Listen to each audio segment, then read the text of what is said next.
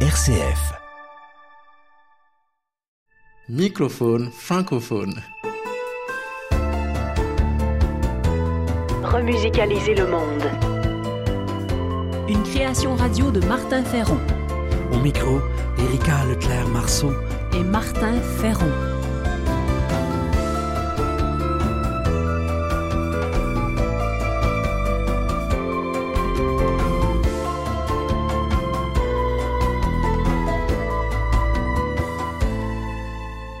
Fil rouge de ce numéro, la vie est plus forte.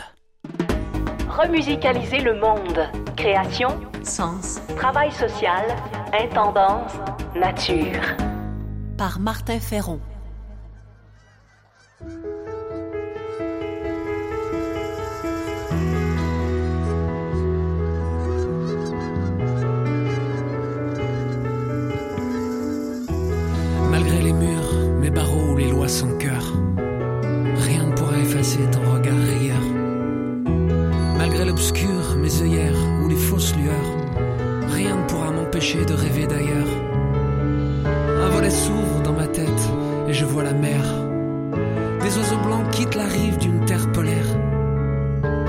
Bruit des vagues me rappelle nos amours solaires, loin des glaces et des terribles sécuritaires. La porte s'ouvre, j'entends rire des enfants nombreux. C'est un pays au cœur libre, juste et généreux. Je n'espère qu'une chose, qu'on me laisse toujours suivre ma voie. Et que le vent m'emporte jusqu'au ciel.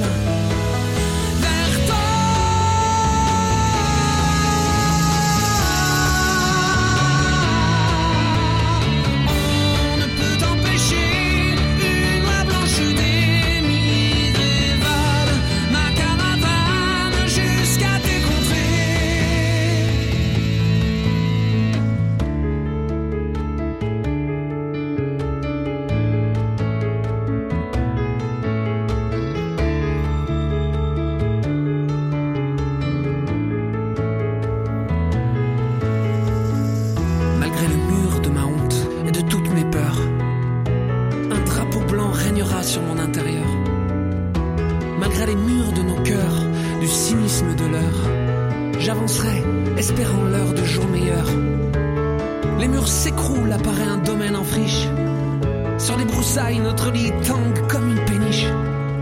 Et sur les ronces dansent ensemble Yiddish et Dervish. Noces de chaîne pour toujours, oh, dich. Le plafond tombe, j'ai les étoiles comme ciel de lit. Une caravane en guise de cellule dans ma nuit. Je n'espère qu'une chose, qu'on me laisse toujours suivre ma voie. Et que le vent m'emporte jusqu'au ciel.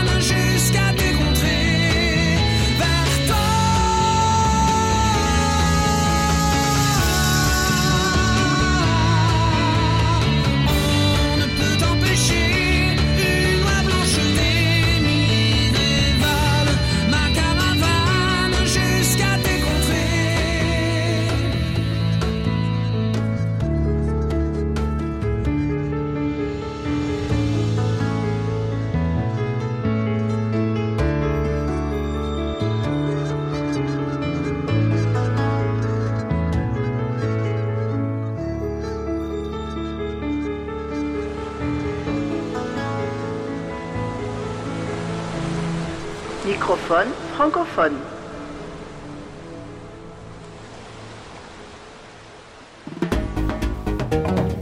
Peu de gens en parlent.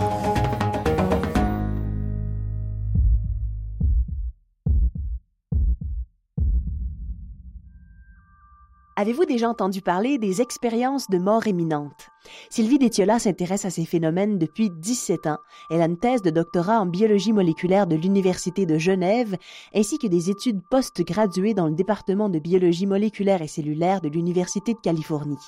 Madame Détiola a fondé un centre d'études noétiques à Genève.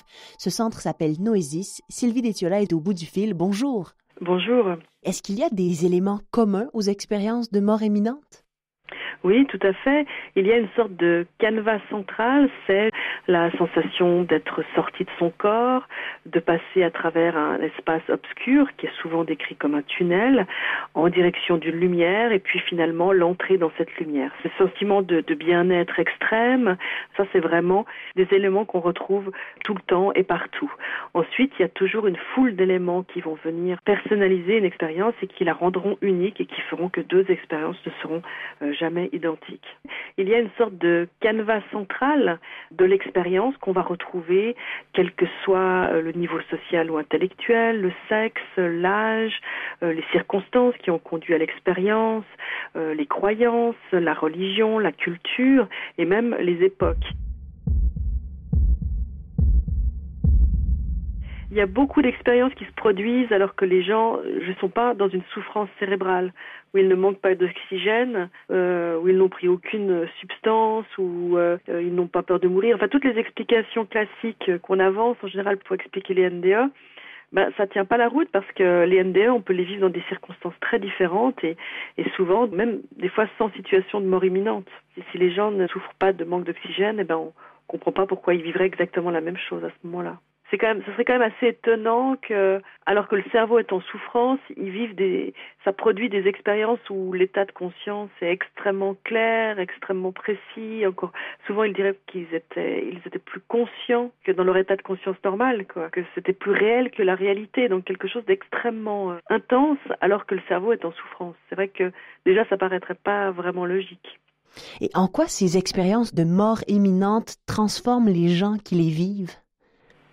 Alors c'est une expérience qui est extrêmement euh, bouleversante dans la mesure où elle va remettre euh, totalement en question tout le référentiel d'une personne, toute, toute sa vision du monde, de la réalité, de la vie, de la mort, toutes ses valeurs, tous ses intérêts. Et c'est en général des gens qui vont revenir à des valeurs plus essentielles, se détourner des biens matériels, euh, revenir à quelque chose de plus d'altruisme, on va dire. Mais malheureusement, ça les met dans une situation où ils sont en décalage total par rapport à notre société, dans laquelle ils ne se retrouvent plus. Et ce qui fait que en général, ils vont passer par une phase très très difficile. Pour certaines personnes, ça peut même aller jusqu'à des dépressions. Et ça va en tout cas prendre euh, un certain nombre d'années avant qu'ils arrivent vraiment à intégrer euh, tous ces changements qui, en eux, euh, en eux-mêmes, sont vraiment positifs. Le Centre Noésis a publié un livre qui s'appelle État modifié de conscience. De quoi s'agit-il dans ce livre-là? Alors dans ce livre, on parle de notre travail à Noisis qui consiste de recueillir, en fait d'accueillir les personnes qui ont vécu ce qu'on appelle un état modifié de conscience non ordinaire. On répertorie un petit peu les différentes expériences auxquelles on a été confronté et puis on fait un petit peu le point euh, de, justement de, sur nos connaissances scientifiques par rapport à ces états. Et puis finalement, comme ces expériences sont très souvent assez perturbantes pour les personnes qui les vivent, on parle aussi de notre travail qui consiste à apporter un soutien et un suivi psychothérapeutique à certaines personnes qui en ont besoin. Merci beaucoup, Madame Ditiola. Mais de rien.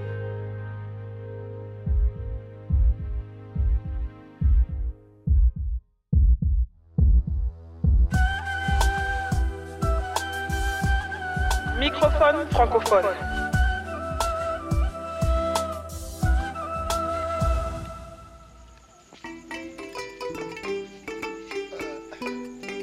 La vie est plus forte.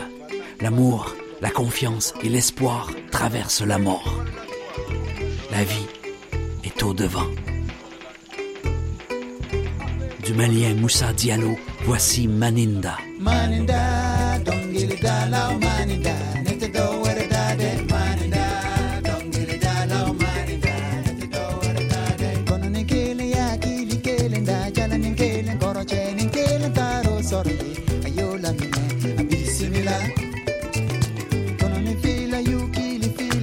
ala ni fila kɔrɔcɛ ni fila taar'o sɔrɔ ye a y'o lamina a bɛ simila n ko ne ma nin da dɔnkilidalaw ma nin da ne tɛ dɔ wɛrɛ da dɛ ma da dɔnkilidalaw ma da ne tɛ dɔ da dɛ kɔnɔ ni saba y'u kili saba da yala ni saba kɔrɔcɛ ni saba taar'o sɔrɔ ye a y'o lamina a bɛ simila ni nani y'u kili naani da yala ni naani kɔrɔcɛ ni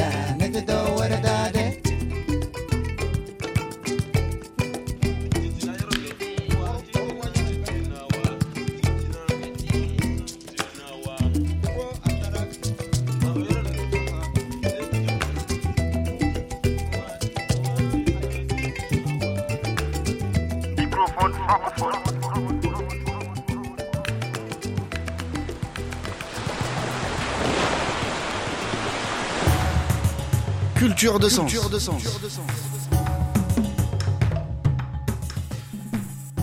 Voici La vie est plus forte du journaliste et essayiste Jean-Claude Guilbeault.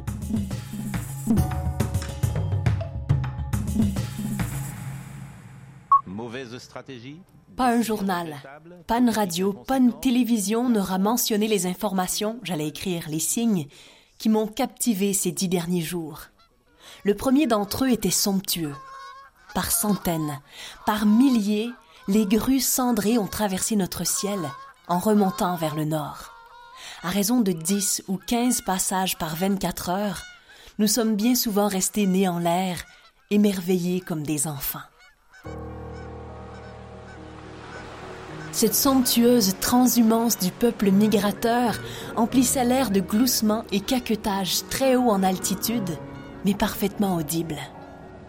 Périodiquement, on voyait des grues rompre leur alignement caravanier pour s'éparpiller un moment en paquets confus, comme si elles s'employaient à réparer au plus vite une configuration brouillée par les rafales. Puis, tout soudain, le vol se reformait en un V géant.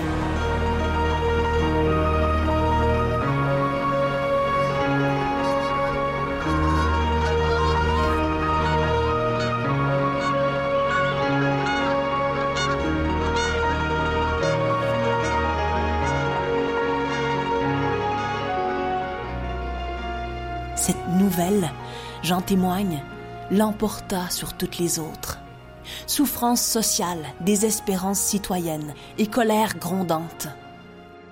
Tous ces désastres étaient bien là, mais tout se passait comme si, autour de moi, on les mettait pour un temps entre parenthèses.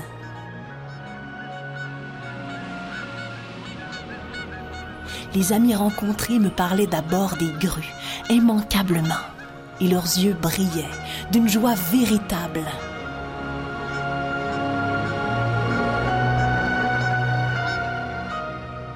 J'imagine déjà l'agacement des gens sérieux. C'est bien le moment de parler des petits oiseaux. Quant aux colères de la météo, s'ajoute la morosité collective et la désindustrialisation du pays. C'est se tromper gravement dans la hiérarchie des informations. Ah oui? Est-on si sûr de cela?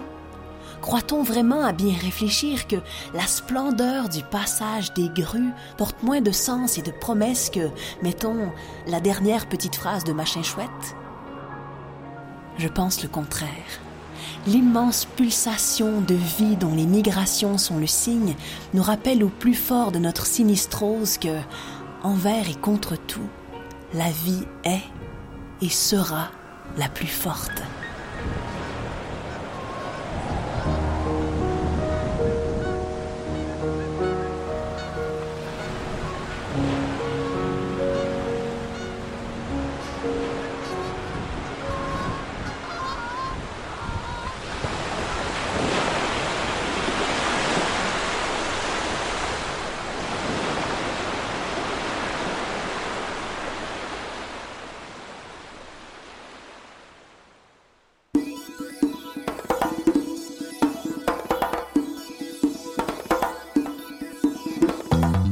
C'était Microphone francophone, une émission écrite, composée et créée par Martin Ferron.